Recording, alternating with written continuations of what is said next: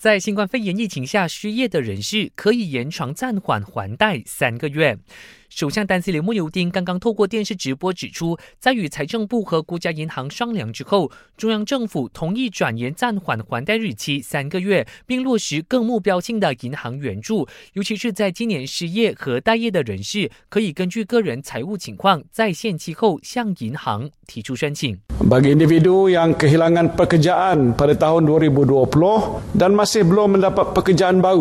Anda akan menikmati moratorium lanjutan bersasa untuk tempoh tiga bulan.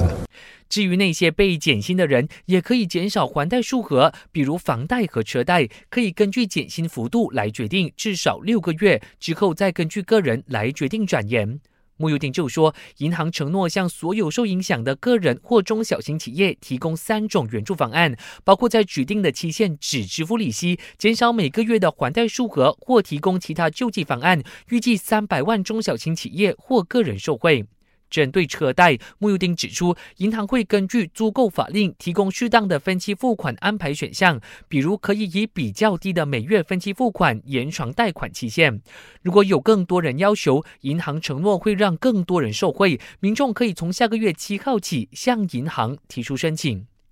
我是嘉俊，感谢收听。